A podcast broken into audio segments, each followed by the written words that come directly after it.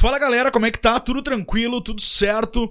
Pra quem não viu ainda aqui pelo Spotify, eu tô sozinho aqui, mas já vou me explicar e já tô aqui pra falar, na verdade, essa mensagem, quem tá escutando, é só quem nos escuta por áudio. Lá pelo YouTube vai o vídeo completo, direto, sem essa introdução aqui. O que, que acontece? Eu tô sozinho aqui hoje por um motivo que a bruxa tá solta, hein? Vou te contar. A gente teve o um problema lá, como eu já falei naquele episódio dos palhaços assassinos, que a gente teve que gravar duas vezes. Deu problema no meu áudio, depois deu problema no áudio do Bruno. E agora a gente foi gravar no domingo, é, nesse último domingo. A gente tinha o episódio para continuar fazendo a parte 2 do, dos palhaços assassinos e também é, gravar o QTM Shots para essa segunda passada também. Só que tivemos um imprevisto de última hora. O Bruno teve que viajar às pressas, descobriu cerca de uma hora antes de, do nosso horário marcado para gravar o nosso episódio que ele teria que viajar a trabalho às pressas para resolver um problema. É, empresário no Brasil é foda, vou te contar, né? Então ele teve que viajar é, uma hora antes do nosso horário combinado para gravar o nosso episódio do podcast.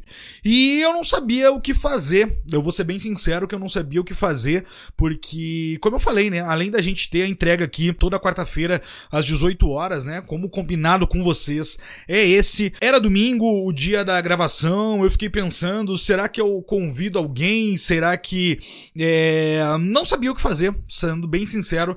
Eu não sabia o que fazer, porque geralmente quando eu convido as pessoas para participar aqui do podcast, eu convido um mês antes, porque a vida das pessoas, de todo mundo, hoje é corrida, né?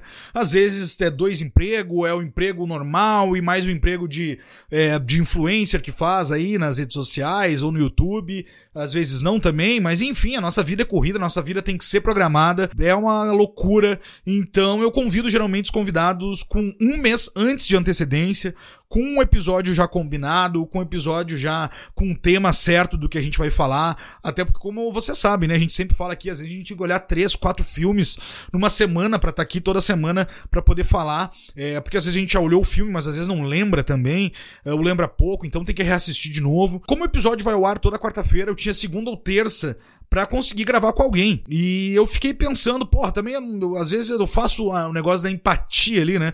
Essa palavra que, né, enfim, mas é, é, me bota no lugar da outra pessoa e eu tenho que convidar alguém de última hora para gravar na segunda ou na terça, achar um tema em comum. Às vezes a pessoa também tem que olhar uh, algum filme, tem que parar tudo que tá fazendo para olhar um, dois ou às vezes até mais filmes em pouco tempo, então tava complicado. Então eu resolvi fazer diferente aqui. Eu tinha um vídeo vídeo pro YouTube, que eu tava fazendo um vídeo só pro YouTube, não ia pro podcast, aqueles formatos que eu tô fazendo agora de gravar sozinho lá pro YouTube. E aí eu decidi é, lançar esse episódio num formato diferente, porque eu tinha esse vídeo que eu ia lançar lá pro YouTube. Ele era um vídeo que eu ia dar oito dicas para morrer antes de assistir na Netflix. São filmes ruins, bombas que tem lá na Netflix, principalmente produções próprias e originais do catálogo da Netflix, que tem muita coisa ruim de filmes de terror é, nesse sentido. Tem algumas coisas que se salvam, obviamente. E esse vídeo era de oito dicas de, do que não assistir lá na, na plataforma da Netflix, pra galera também não perder tempo, né? Já perde tempo é, é, procurando algo e aí quando vê, clica num filme que é ruim, perde mais tempo ainda. Esse vídeo tinha ficado longo, tinha dado em torno de 30 minutos, um pouquinho mais, até com oito filmes.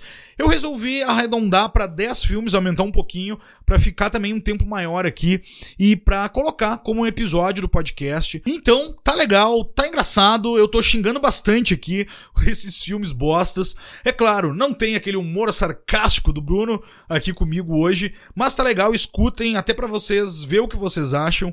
E é isso, mandem mensagem, mande lá nos comentários lá do YouTube. Se você já viu esses filmes, a partir de agora vai ao ar é, esse vídeo é, que eu resolvi alongar um pouco mais aqui para vocês curtirem. É óbvio, é um formato diferente, não é aquele formato do nosso podcast que vocês já sabem como é.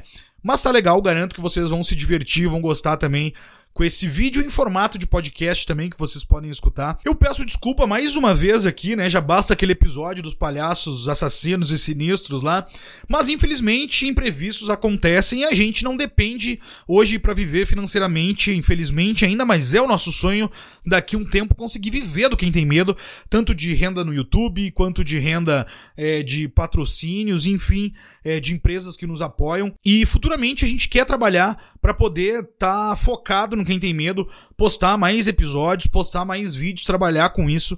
Mas hoje, infelizmente, a gente não consegue. A gente faz um esforço gigantesco para estar tá aqui toda semana. Isso vocês sabem pelo que a gente fala, mas o esforço é muito maior do que vocês imaginam pra gente estar tá aqui toda semana, trabalhando pra ganhar nossa vida e trabalhando pra gente manter o quem tem medo. E como eu falei, hoje eu trabalho às vezes quase 12 horas por dia, junto com o meu trabalho, pra tá, é, postando no Quem Tem Medo, pra tá editando os vídeos, pra estar tá vendo filmes para trazer para vocês. E o meu sonho é trabalhar nem que seja 12 horas por dia, não tem problema, mas que fosse só com quem tem medo, porque eu sei que eu geraria muito mais conteúdo de muito mais qualidade para vocês. Então é isso. Escutem agora ou vejam o vídeo, pode ser aqui, pode ser lá no YouTube, mas tá legal, espero que vocês gostem. Desculpa mais uma vez, mas imprevistos acontecem. E é isso, muito obrigado, espero que vocês entendam. A gente volta firme e forte aí na próxima semana, que se tudo der certo, porque infelizmente o Bruno viajou até para longe é, e vai ficar alguns dias resolvendo esses problemas de trabalho lá da empresa dele. Obrigado, desculpe, e é isso. Escutem agora esse episódio especial que eu fiz para vocês. Mas antes de mais nada, não esqueça que o podcast Quem Tem Medo conta com o apoio e tá juntasso do Look, que é um serviço de streaming, melhor serviço de streaming brasileiro que conta com mais de 10 mil títulos entre filmes e séries para todos os gostos, para todos os gêneros. Tem ação, terror, suspense, ficção, romance, tudo que você imaginar você encontra no Look, filmes originais e exclusivos que no Brasil você só vai encontrar nessa plataforma linda, maravilhosa, que você pode acessar três telas ao mesmo tempo e também pode olhar pelo site look.com.br, pelo tablet, pelo celular, pelo aplicativo na Smart TV, por diversos dispositivos e tudo isso por R$16,90 no plano mensal ou no plano anual R$12,49 por mês é o valor que fica por uma quantidade gigantesca, como eu falei, mais de 10 mil títulos que você pode desfrutar nesse streaming maravilhoso que é o Look. Acesse lá look.com.br para você ter mais informações ou no Instagram do Luke com dois Os, para você ficar por dentro também, pode trocar ideia, tirar dúvidas, ficar por dentro dos filmes que entram na plataforma, no catálogo, ou também dos originais e exclusivos, que só como eu falei, só você só vai encontrar aqui no Brasil com o Luke. É isso, fiquem agora com esse episódio especial. Nos mandem nos comentários lá do, do YouTube o que vocês acharam, se gostaram, se não gostaram também, pode xingar também, que não tem problema nenhum. Valeus, falou eu vejo muitas listas de filmes por aqui do que assistir nas plataformas de streaming. E isso é maravilhoso, porque a maioria das pessoas perde mais tempo zapeando pelo catálogo dos streamings do que propriamente assistindo a algum filme. Mas vá que você não assistiu a nenhum desses vídeos com as dicas, tá perdendo seu tempo procurando algum filme de terror para assistir no catálogo da Netflix, olhou a capa, olhou a sinopse e pensou: eu vou assistir a esse filme. Para você não perder mais do seu precioso tempo, eu tô aqui para te ajudar a não assistir algumas bombas que estão lá no catálogo da Netflix, esse streaming tão popular aqui no Brasil. E aqui eu vou fazer o contrário, os 10 filmes para você morrer antes de assistir lá na Netflix ou também simplesmente filmes para você não assistir lá no catálogo dessa tão querida plataforma de streaming.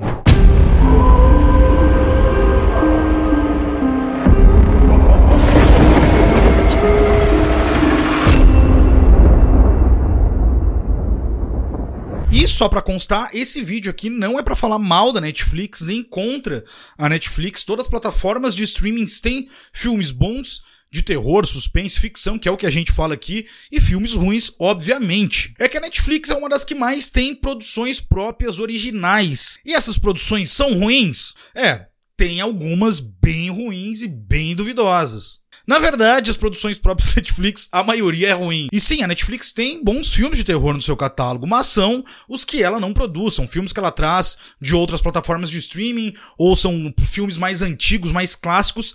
Tem filmes bons sim lá no catálogo da Netflix. Inclusive, se você quiser que eu traga uma lista aqui com 10 filmes bons do que assistir na Netflix, deixa aqui nos comentários que eu faço um próximo vídeo trazendo boas dicas de filmes de terror para assistir lá no catálogo da Netflix e falando em comentar, não se esqueça de dar o like, se inscrever aqui no canal, ativar o sininho ali para receber todas as notificações. Para quem não conhece, está chegando aqui no canal agora. Eu sou o Luiz, eu faço parte do podcast Quem Tem Medo. É um dos maiores podcasts do Brasil de cinema e a gente fala só de terror, horror, suspense, ficção. Começamos recentemente aqui no YouTube, faz mais ou menos cerca de dois meses que começamos a postar os episódios do podcast aqui no YouTube e também muitos ouvintes do podcast pediram pra gente trazer alguns conteúdos extras aqui, como esses vídeos com dicas uh, do que assistir, do que não assistir, enfim. Então estamos aqui para trazer esses conteúdos extras, mas pra gente continuar, além de postar os nossos episódios que vai ao ar toda quarta-feira às 18 horas. Então, se inscreva aqui que vai nos ajudar, vai dar uma moral pra gente continuar trazendo esses vídeos, conteúdo extra para vocês. Mas é isso, agora bora falar dessas bombas. E lembrando que essa é a minha opinião, tá? Se você gosta desses filmes, Tá tudo certo, tá tudo tranquilo. E é o que a gente sempre fala aqui, né? O importante é você gostar do filme e o que vale é a sua opinião. Mas se quiser ficar de cara também, pau no teu. E o primeiro filme que eu quero trazer aqui é um filme que entrou recentemente no catálogo da Netflix. Entrou no dia 19 de maio, mês passado. Não faz duas semanas, duas, três semanas que entrou no catálogo. Um filme de 2021 que se chama Atividade Paranormal, Ente Próximo ou Nets of Kin, como é o nome original. Como é um filme que estreou recentemente lá, talvez dê tempo de você não cair nessa bilada sino. Se é que você já não caiu, né? É uma cilada.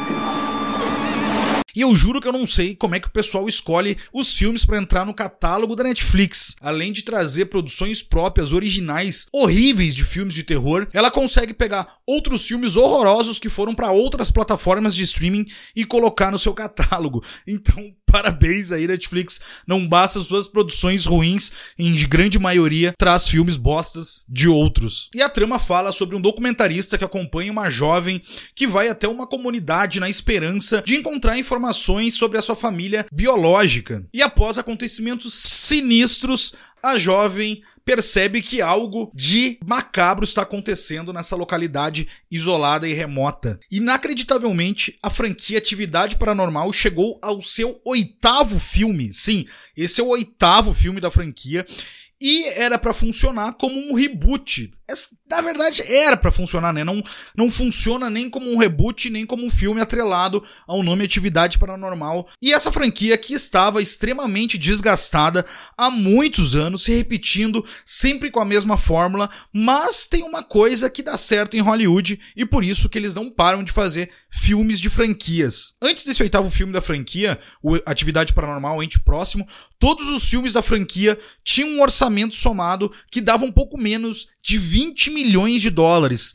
Todos os sete filmes gastaram menos de 20 milhões de dólares para serem produzidos e arrecadou nada mais nada menos que 800 milhões de dólares. Então é um lucro absurdo e é óbvio que quando fala de dinheiro, Hollywood vai torcer esmagar até cair a última moeda e extrair tudo que der das franquias ou dos filmes, enfim. Fica claro que esse filme era um filme qualquer que estava por aí perdido do gênero found footage e alguém teve a brilhante ideia de falar, quem sabe vamos colocar o nome da franquia Atividade Paranormal e falar que é um reboot, porque já ninguém já aguenta mais aqueles outros filmes que a gente estava fazendo. E é isso, tentaram desvincular tudo que já tinham feito na franquia.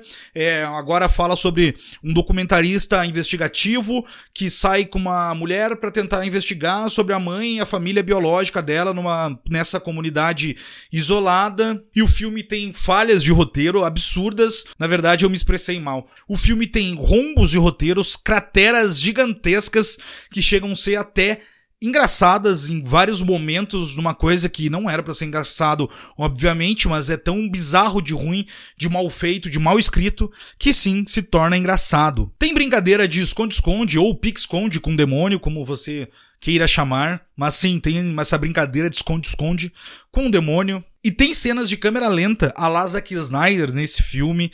Assim, imagina, é um é, seria, era para ser um documentário investigativo. E aí tem câmera lenta nesse documentário. Imagina algum documentário investigativo com câmera lenta de alguma cena, mas enfim, né?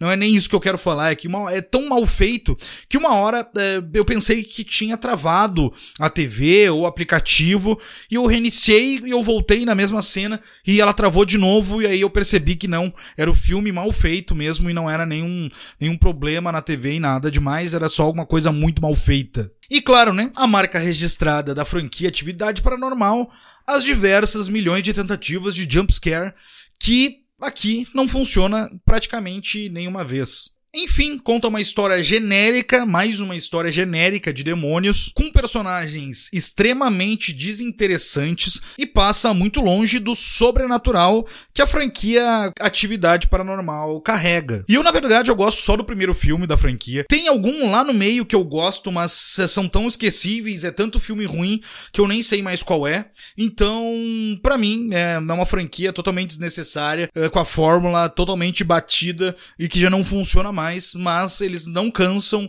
e tentam, como eu falei, tirar até a última moeda dessas pobres almas que gostam de filmes de terror como a gente. E agora sim, uma das pérolas produzidas e originais do catálogo da Netflix se chama um clássico filme de terror que de clássico não tem nada, de filme tem muito pouco e de terror são só os clichês. E a trama aqui fala sobre cinco pessoas que estão viajando no motorhome e em determinada parte ali do trajeto eles acabam sofrendo um acidente para tentar desviar de um animal morto ali que tá na via. E depois do acidente, depois que eles acordam, eles percebem que a estrada onde eles estavam desapareceu e tudo que cerca eles ali é só uma, uma floresta sem fim. Esse filme é uma produção italiana que até me chamou a atenção pelo nome, obviamente, e os 30 primeiros minutos iniciais iniciais do filme até me deixou curioso e me deixou interessado. E esse começo tem alguns elementos que até interessantes, podemos dizer. Só que esse filme aqui é recheado de clichê de terror. Eu vou citar alguns só para vocês terem ideia aqui. Viagem de motorhome, cabana isolada no meio de uma floresta, seitas macabras que nunca é esclarecido a verdadeira função dessa seita. Eu acho que no final das contas ela tá ali só para preencher o requisito de clichê mesmo, mais um clichê. Rituais satânicos, atitude idiota de personagens, personagem caricato que é fã de filmes de terror e mais diversas outras presepadas que esse filme apresenta. É bizarro, sério, é bizarro. E o filme da metade pro final se perde. O final, sério. O final é. É, é, é sério, é complicado. Eu ficaria reclamando aqui desse filme, falando mal desse filme aqui, por 30 minutos tranquilamente por causa desse final. Os diretores aqui, eles tentam ser inovadores, eles tentam ser diferentões, tentam fazer uma grande reviravolta genial e não consegue. Mas não consegue, né, Moisés? Mas não consegue. Moisés! Não consegue, né? Eles tentam fazer o uso de uma metalinguagem para meio que criticar as pessoas que é, assistem trechos do filme e depois vão lá e dão dislike ou falam mal. E na real é uma bosta e eu tenho certeza que na cabeça dos diretores, porque não, a não basta ser um, são dois diretores, eu tenho certeza que na cabeça deles eles estavam fazendo uma coisa genial. Eu tenho certeza disso. Que eles estavam na hora lá de, de, de escrever, de, de ir falando, cara, a gente vai fazer uma coisa genial, que nós vamos ficar famoso, nós vamos ficar rico por causa desse final, que esse final é, é inovador, ninguém nunca fez isso. E nós somos fodas.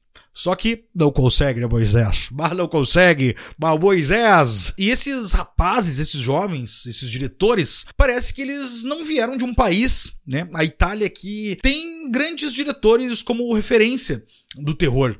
É, eu acho que eles não conhecem a própria história do, do, do seu próprio país, porque diretores como Mário Bava, Dario Argento, Ruggero Deodato, Fulci e diversos outros que eu poderia citar aqui são conhecidos e inspiraram no mundo todo diversos diretores hoje, como o próprio Quentin Tarantino e diversos outros que eu poderia citar aqui, mas nossa, é, é, é complicado. É como eu, enfim, eu fico puto aqui, eu poderia ficar falando um monte aqui desses caras, mas eu só torço que eles comecem a se inspirar nesses caras que eu falei. Eu simplesmente se inspirem em quem eles quiserem, mas que só façam coisas boas daqui pra frente, ou que se aposentem, né, e vão fazer outra coisa da vida. E agora eu vou falar de mais um filme italiano, mais um filme de 2021 e mais uma produção original lá do catálogo da Netflix. Nossa, produção italiana, 2021. 2021, ano fudido, né? Que ano fudido, vou te contar. Todos os filmes que eu falei agora aqui são de 2021. Puta que pariu, que ano terrível. Puta merda, que ano horroroso. E esse filme se chama Não Me Mate. E se eu tivesse que assistir esse filme de novo, o filme poderia se chamar Me Mate, por favor porque eu não aguentaria ter que assistir essa presepada mais uma vez. E o filme fala sobre a personagem chamada Mirta, protagonista aqui dessa história, que morre de overdose com o um namorado. Mas ela ressuscita sozinha, só ela, o namorado não, e descobre que faz parte agora de um mundo sobrenatural e maluco, violento e desconhecido. Só por essa sinopse e pela capa do filme dá pra ver que não vai vir coisa boa, mas eu resolvi dar uma chance, porque eu me perguntei, ressuscita? Mas como assim ressuscita? Cita. Aí eu pensei, pô, pode ser que tenha alguma coisa interessante nesse filme. E a coisa mais interessante que acaba tendo nesse filme é quando sobe os créditos finais ali, dá aquela tela preta. É a melhor parte do filme, com certeza. Now the world don't move to the beat of just one drum. O roteiro é fraco, o desenvolvimento é raso do filme, as cenas, tem cenas completamente vazias, assim, parece que estão todo mundo fazendo o troço no piloto automático, assim, do jeito que dá. A minha vontade, se eu fosse o cara que estivesse bancando, de, pagando esse filme aqui, para fazer esse filme, eu mandaria o cara se virar e fazer outro, entregar outra coisa. Porque, ou coisa sem emoção, troço feito realmente, assim, no piloto automático, é, eu acho horroroso esse tipo de produção, porque parece que tá fazendo por obrigação e não por vontade vontade, ninguém tem vontade de estar nessa merda desse filme. E eu sei que não é fácil misturar os gêneros de terror e romance, que são os dois gêneros que esse filme traz. Mas o roteirista e o diretor poderiam ter se inspirado em alguns clássicos, sei lá, como o Drácula de Bram Stoker, que, sei lá, é um filme de romance, é de, claro, é um filme de vampiro, ainda tem como agregar ali, sei lá, um, é mais fácil agregar, ainda mais falando do Drácula, um romance e tal. Mas, sei lá, como ela vira um zumbi, ela se ressuscita como um zumbi. Tem um filme que é a Volta dos Mortos-Vivos 3, da franquia Volta dos Mortos-Vivos, que é a mesma coisa desse filme aqui, é o mesmo gênero, porque A Volta dos Mortos-Vivos 3 eu acho um segundo melhor filme da franquia. É um filme que mistura romance e terror, por incrível que pareça. A protagonista do casal ali que morre num acidente, ela retorna como um zumbi também, só que a Volta dos Mortos-Vivos 3 dá uma surra, dá uma aula de como fazer um filme desse gênero, e mesmo assim, não é um filme excelente. É porque esse aqui, na verdade, é muito bosta mesmo. E o pior de tudo é que esse filme tem uma ponta para uma continuação e que isso me deixa puto. Porque a Netflix ali tenta dar uma de João sem braço. Ah, se colar, colou. Se o pessoal gostar, a gente mete uma próxima. Tem a pontinha solta ali. E se não gostar, acaba assim do jeito que tá. E era isso mesmo. Ninguém vai fazer essa merda dessa continuação desse filme. E é óbvio, né? Mais um filme bosta, óbvio que não vai ter continuação. E é claro que não é só a Netflix que faz isso, né? Diversas produtoras às vezes fazem essa aí de João sem braço de botar aquela pontinha ali se caso a galera curtir, meter um segundo, né? Mas vá puta que pariu, a Netflix é campeã em fazer isso, e não só em filme, como também em séries. Agora vamos sair um pouco de 2021 aqui, 2022, esses anos horrorosos de produções péssimas e terríveis da Netflix, e vamos trazer um filme aqui de 2018 que também não é produção da Netflix, mas está lá no catálogo. E eu tô falando de Boneca Maldita de 2018, e esse aqui é uma piada pronta, né? Só de você olhar a capa do filme, aquela boneca horrorosa, já sabe o que esperar, né? Já vai vir uma bomba por completa, né? E é óbvio que vem. E a trama desse filme fala sobre um fabricante de brinquedos e a sua esposa que são aterrorizados por um demônio, uma assombração, depois que a sobrinha deles, que é órfã, tenta fazer contato com o espírito da mãe. E esse filme aqui faz parte de uma trilogia chamada The Doll. O primeiro filme tem o The Doll, The Doll 2, e eu não sei por que esse filme acabou se chamando somente Sabrina, mas é parte da mesma história e até com os mesmos personagens dos filmes anteriores. E obviamente que não vale a pena nem se aprofundar aqui nessa história da trilogia desse filme. E esse aqui é mais uma tentativa de reprisar algo que tá dando certo. Certo que eu digo assim, não que seja bom, mas que pelo menos está dando certo nas bilheterias. E aqui é o caso de Annabelle. De Annabelle, ele tenta muito reproduzir o que acontece no filme da Annabelle, porque é um, obviamente um sucesso de bilheteria. Eu gosto do Annabelle 2, um pouco do primeiro, mas o melhor filme dos três até agora, eu gosto mais de Annabelle 2. E não que eu ache uma obra-prima, mas acho o segundo filme ok. Só que esse aqui é a Annabelle piorado, ridículo, tosco, bagaceiro, enfim tem diversas coisas aqui que chegam a ser engraçado de mal feito. Esse filme tem algumas pequenas coisas boas. A, a direção, o diretor se chama Rock Soraya, que também é diretor do The Doll e o The Doll, The Doll 1 e o The Doll 2.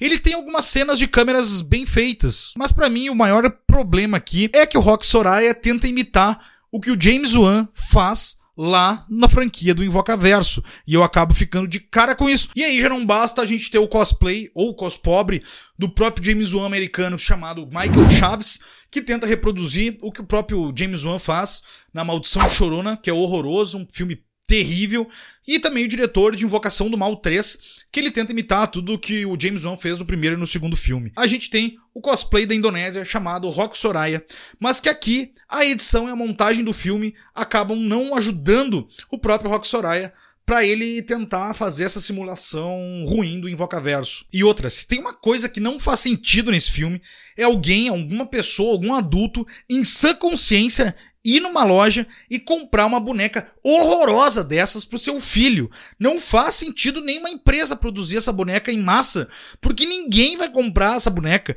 Ela é horrorosa, olha a cara desse demônio. É um troço horrível. A única chance de alguém comprar isso aqui é para assustar alguém. É, a única, é, é o único motivo para comprar. Se não for para assustar alguém, não faz sentido nenhum. Agora sim, os diálogos são ruins, a maquiagem é muito mal feita, os takes clichê da boneca em segundo plano, girando a cabecinha aqui lá no fundo, enquanto alguém tá no primeiro plano na frente. É, é isso, sabe? É isso. É a tentativa pobre da bagaceira da Annabelle. É, o filme se resume a isso. O melhor do filme é a metade metade final, que o filme acaba se tornando um trash. Eu que gosto de filmes trash, dá para tirar alguma coisa dali, da, do final do filme. O pior do filme é o roteiro, que é extremamente simples, é fraco também, construção de diálogos é horrorosa, e a montagem e edição do filme também, que é muito ruim. E o final aqui é outro que abre para uma possível continuação. É claro, a gente já falei que é uma trilogia, então pode ter continuações, já é uma continuação, mas aqui óbvio que deixa aquela pontinha solta ali para continuar. Espero que não, mas se continuar, a gente sempre torce para que seja bom. E agora a gente volta pro desgraçado ano de 2021, mais uma produção original do catálogo da Netflix, Ninguém Sai Vivo. E esse aqui eu acho que talvez a maior parte do público possa até gostar, porque ele tem alguns pontos positivos, eu vou citar aqui, mas infelizmente ele não me pegou. A trama traz uma imigrante legal do México que está morando nos Estados Unidos, ela tá desesperada para conseguir ali se legalizar é, para estar tá no país, acaba mudando para uma pensão decadente e ela nem imagina que após se mudar, o seu pior pesadelo está prestes a começar. Bom, como eu falei, esse filme tem alguns pontos positivos que eu já vou citar até aqui agora. Essa premissa é até interessante, funciona para mim até na metade do filme, na verdade. O roteiro tem breves momentos que ele consegue passar a solidão dessa imigrante legal e os próprios problemas que a protagonista está passando. A atriz, na verdade, ela tá muito bem no papel aqui e é o, o, o elenco, né, de forma geral, funciona muito bem. Destaque principal no elenco é pra atriz Cristina Rodolo, mas o elenco geral, como eu falei, funciona. E além do roteiro funcionar nesse começo, tem uma boa ambientação nessa pensão e tem uma boa fotografia também, é bonita. É sombria, por vários momentos o diretor consegue passar também essas coisas para quem tá assistindo. E esse filme é mais um que acaba se perdendo depois da metade do filme. Ele não sabe muito bem para onde vai, é recheado de clichês que a gente já viu em diversos filmes, como aquelas assombrações que aparecem em segundo plano atrás da personagem, e aí quando ela se vira para olhar, assombração sumiu, ou uma mão que surge por trás do ombro da personagem, uma tentativa de dar um jump scare e, enfim, por aí vai diversas outras tentativas de jumpscares forçados e que não funcionam. E o filme acaba se tornando bem previsível já logo no começo. Antes dos primeiros 30 minutos de filme, ele já entrega o envolvimento das pessoas que, enfim, lá no final do filme poderia ter alguma reviravolta, mas não tem. E principalmente para quem lembra do remake da Casa de Cera de 2005, aqui acontece a mesma coisa. Quando a pessoa tá na casa e acabam descobrindo que os dois são irmãos, o cara lá, o mecânico e o assassino assassino é, da casa de cera são irmãos, aqui acontece uma coisa igual, na verdade, é a mesma cena, é muito parecida. É, o jeito que a pessoa descobre o plot twist desse filme. Então, para quem lembra do remake da Casa de Cera de 2005, vai pegar menos de meia hora o plot twist desse filme. Só claro, no final dos dois filmes são diferentes. Aqui Em Ninguém Sair Vivo é uma coisa sobrenatural. E lá na Casa de Cera é um filme slasher, né? E aqui temos mais um exemplar de um filme que o final é sofrível, confuso e totalmente sem sentido. Não explica a origem de nada do filme, o que não é um problema, na verdade eu até gosto quando algumas produções é, não explicam totalmente o que está acontecendo, para cada pessoa tirar suas próprias conclusões ou imaginar o que poderia ser, isso gera discussão, gera conversa. Só que, claro, quando é bem trabalhado, né? O que aqui não é e não funciona. E agora vamos dar um tempinho aqui em 2021 e vamos falar de um filme lançado em 2022, mais uma produção original e exclusiva da Netflix. Escolha ou morra. E eu escolho morrer. Mais um filme bomba aqui. E esse eu vou te falar, hein? eu achei que ia vingar. Eu achei que ia vingar. E eu já vou falar aqui o porquê. E a trama fala de dois amigos que descobrem um estranho jogo retrô que oferece um prêmio em dinheiro. Porém, é claro que não é bem assim. Esse desafio contém uma maldição sangrenta capaz de invadir a nossa realidade e descobrem que o que vale realmente não é o dinheiro e sim as suas vidas. Eu achei que esse filme ia vingar justamente por causa do, do jogo retrô lá dos anos 80. Tem aquela coisa lá da Netflix, né? Dos algoritmos dele lá. Tanto que por isso que de fazer o Stranger Things, essa pegada nos anos 80, nostalgia e tudo mais. Então isso eu achei que poderia vingar, poderia ser um tipo estilo de Jogos Mortais, é, Five Strange, né? Enfim, como o pessoal da trecheira violenta lá fala. Eu achei que seria nesse nessa vibe. E, e o conceito é bem até chamativo do filme no final das contas. E ainda saiu antes do filme lançar, como marketing também, né? Que Robert Englund, o nosso querido Fred Krueger, um dos vilões mais icônicos do cinema do horror, iria participar, é, iria é, ser um, um dos autores do filme e realmente participou. Só que é uma pegadinha do malandro, né? E essa, o Cifufro, a pegadinha do malandro. Ele só participou com a voz é, também, além de tudo, é uma participação curta. Então foi uma pegadinha, obviamente, de marketing para poder ir lá e clicar para assistir a esse filme. E esse aqui é mais um filme que tem a narrativa confusa. É, parece que eu tô sendo repetitivo aqui hoje, mas parece que esses filmes foram feitos por dois, três diretores e dois, três roteiristas, porque é tudo muito parecido, tudo muito preguiçoso, feito de qualquer jeito, e é isso, sabe? É, não tem profundidade em nada, é roteiro totalmente bagunçado, personagens que poderiam até ser interessantes, ali tem a personagem da menina que é interessante, tem um pequeno background por trás ali da história dela, mas sabe, o roteiro depois acaba se tornando fraco e ela não consegue crescer e não ganhar mais relevância na trama. Então é mais uma presepada na Netflix e mais uma perda de tempo. Mais um filme de 2022, mais um original e exclusivo da Netflix. Parece que eu tô pegando no pé da Netflix aqui, mas realmente, as produções originais e exclusivas da Netflix que ela mesma produz, é sério, a maioria de grande parte é mal feita, é ruim. E poucas coisas se salvam. Obviamente tem lá a trilogia Rua do Medo, que é muito boa. Tem algumas pequenas outras coisas aqui. Tem diversos outros filmes que eu poderia falar hoje aqui. A lista poderia se estender tranquilamente para 10 de 20 filmes. E agora eu vou falar de Filhos do Privilégio, que poderia muito bem se chamar Filhos do Sacrilégio. Porque o filme ruim da porra. E que bagunça, meus amigos. Que bagunça é este longa-metragem. O filme, primeiramente, ele nem sabe se é um filme de possessão, se é um filme de exorcismo, se é um filme de seita, se é um filme de invasão domiciliar. Eles não sabem, eles não sabem direito o que estão fazendo aqui. Eles jogam todas essas coisas que eu acabei de falar na trama e vira uma bagunça por completa. Os diretores, eles não conseguem achar ali o, o fio condutor para direcionar o filme para alguma coisa e ele acaba tentando te assustar por te assustar de coisas aleatórias e em vão, assim. É uma tentativa muito ruim desses diretores aqui. Também são dois diretores, eu não vou nem citar agora aqui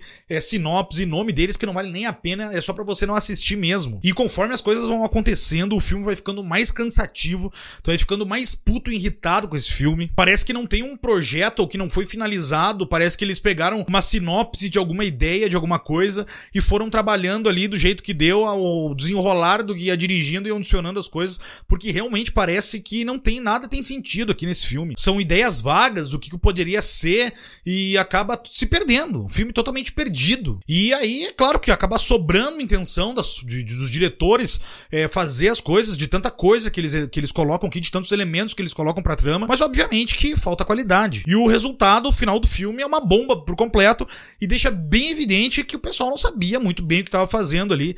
Então é isso, não, não assistam Filhos do Privilégio, que esse aqui, sério, eu não sei, é, é tanto filme ruim aqui que eu tô trazendo hoje, mas esse aqui eu acho que com certeza é um dos piores filmes, talvez, da lista de hoje aqui. E o sétimo filme que eu quero trazer agora é O Massacre da Serra Elétrica, o retorno de Leatherface, que na verdade era melhor nunca ter retornado, né? Esse filme foi lançado em janeiro de 2022 e a gente aqui no Quem Tem Medo tava numa expectativa gigantesca, mesmo sabendo que esse filme tinha problemas na produção, problemas na direção, tanto que teve a troca de diretor no meio das gravações, isso é bizarro e simplesmente aproveitar essas cenas já gravadas, continuar da onde estava, isso é estranho. E é claro que eu entendo e faz todo sentido os diretores Ryan e Andy Torril saírem no meio das gravações por divergências criativas. Não, porque eu também sairia e não ia querer meu nome atrelado à bosta desse filme. E o diretor David Blue Garcia que vem do cinema independente, assumiu as gravações no meio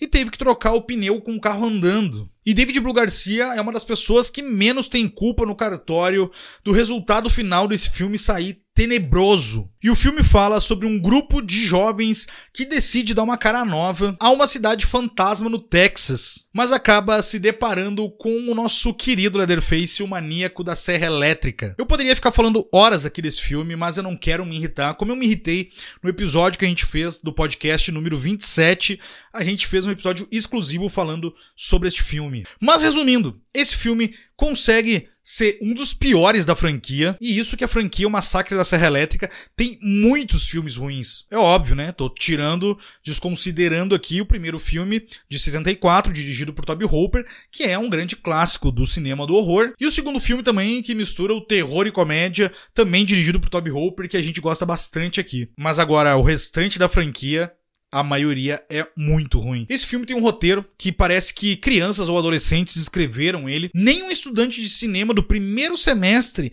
ou um estagiário que seja de cinema, sei lá, escreveria um roteiro tão preguiçoso como esse, tão, tão sem vergonha. Não, não é nem preguiçoso, é sem vergonha, é um roteiro sem vergonha. O roteiro é preguiçoso, é sem sentido. Os personagens aqui nesse filme, esses jovens, é, são o pior tipo de jovens. E olha, eu não sei dizer se os atores são tão ruins que conseguiram me irritar mais ainda, ou se eles são tão bons que conseguiram fazer jovens simplesmente irritantes. Eu não sei qual das duas, mas eles conseguiram me irritar muito, porque eles são muito chatos, eles são puta que pariu, é foda. Mas é o pior tipo de jovem que poderia existir, são esses desse filme aqui. Tirando o retorno da personagem Sally, a sobrevivente lá de 1974, a única sobrevivente do massacre no Texas, né?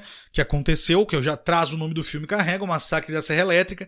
A Sally foi a única sobrevivente. E aí aquela expectativa, né? A Sally, 40, 50 anos depois, vai vir buscar vingança. Leatherface, ela se preparou, tipo a Laurie Strode do Halloween ela se preparou e tinha arma e tiro e botou chapéu de cowboy e aí foi atrás do Leatherface. E o que, que aconteceu? Morreu que nem uma idiota cinco minutos depois de entrar em ação. É sério, olha, eu, eu fico puto, eu fico puto. Aí tem essa coisa, né, de fazer que nem o, o Halloween fez, de trazer o personagem lá de o filme do filme original, que na verdade não foi a mesma atriz, porque a atriz do primeiro filme ela já acabou falecendo, então foi outra atriz fazendo a personagem da Sally. E aí tem essa expectativa de que ela vai fazer alguma coisa, de que ela vai enfrentar o Leatherface cara a cara, mas ela só faz atitudes idiotas para uma pessoa que estava buscando vingança por tanto tempo assim e morre de uma forma idiota e é mais uma coisa para passar raiva. Se esse filme tem alguns pontos positivos, são algumas cenas de mortes bem feitas e bem gravadas com efeitos de CGI e algumas coisas práticas até bem feitas. Mas tirando isso, então se você não conhece a franquia, não conhece o filme original, não se importa com isso, pode ser que você goste desse filme por ser um filme slasher e ter umas mortes e um banho de sangue ali naquela cena lá do, do ônibus que é, é ok, é ok até. Mas tirando isso, nada demais, principalmente com o legado de o massacre da Serra Elétrica, que seria o grande retorno e o grande triunfo de Leatherface, que era o que estavam nos prometendo, né? Mas não conseguiram mais uma vez. Então, para mim parar de passar raiva, se você é fã do original de 1974, você obviamente viu esse filme, Mas é só, né, pra gente passar mais uma raiva em vez de gostar desse filme. Então passe bem longe se você gosta do original. E o nono filme que eu quero trazer aqui é o Mudança Mortal. Mais um filme do tenebroso ano de 2021 e outro que talvez o público no geral possa gostar, mas para mim não me pegou e eu já vou explicar o porquê. E a trama traz o casal Natalie e Kevin que estão com problemas no casamento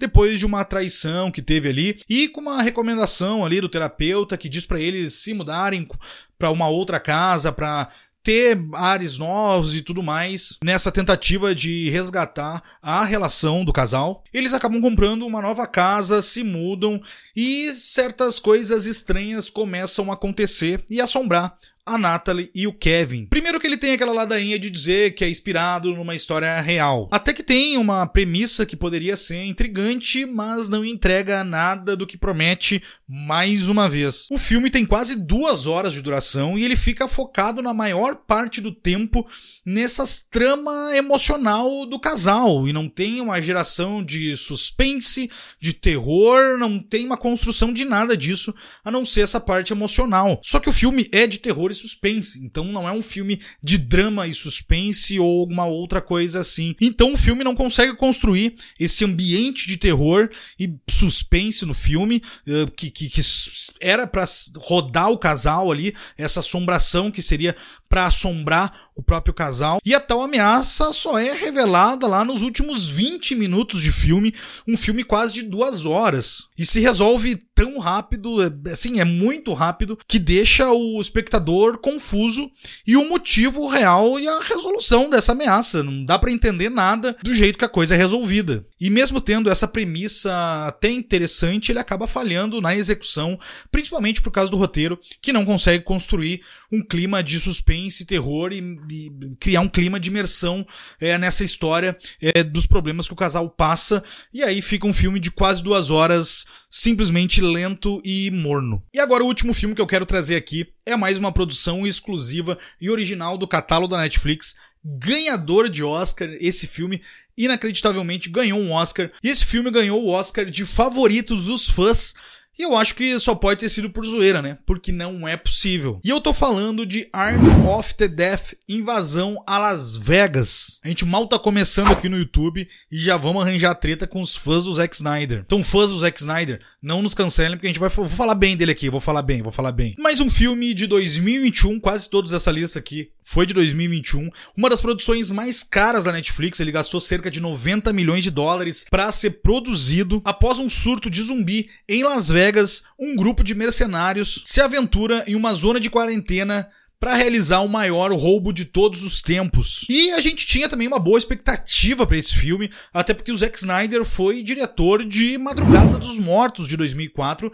que foi um dos melhores filmes do gênero de zumbis daquela década ali, tirando o Extermínio, que é um filme de 2002, que para nós é o melhor filme de zumbi daquela década. Talvez o Madrugada dos Mortos seja o segundo ou tá no top 3 porque ele foi diretor desse grande filme que funciona como um remake também, reboot de um grande clássico do George Romero. Então a expectativa estava alta para esse filme. Só que aqui, o que, que acontece? Ele, ele não é um filme de todo ruim. Só que eu acho que a classificação dele foi uma classificação errada. Ele poderia estar tá como ação e comédia e não como terror e comédia. Porque, óbvio, se o filme tá dizendo que é terror, eu vou avaliar ele como um filme de terror. E aqui ele tem pouquíssimos elementos de terror, a não ser alguns sangues de CGI e pequenos momentos que ele tenta gerar alguma coisa de tensão e para mim não consegue. Mas funcionaria como um filme de ação e comédia, apesar da comédia na sua maior parte também não funcionar para mim, mas cada um, cada um, eu achei diversas piadas aqui extremamente forçadas e mal escritas, mas algumas coisas até divertem. Então ele foi vendido como um filme de terror, um filme de zumbi, um filme que poderia ser parecido com Madrugada dos Mortos e acaba sendo só um filme, eh, como eu falei, de comédia e ação, com ótimos elementos visuais. O filme é bonito de ver. Se você está procurando apenas um entretenimento visual é, e filmes que tem sangue, tiroteio, assalto, piadas que podem funcionar para você, para mim não tanto, é um bom filme e funciona Mas agora, como esperar um filme de terror zumbi, não funciona, porque o roteiro deixa a desejar, tem coisas ali que não tem nenhum sentido, tem a, o rei e a rainha zumbi, tem um tigre que tá lá pra nada, praticamente nada, ele tem uma cena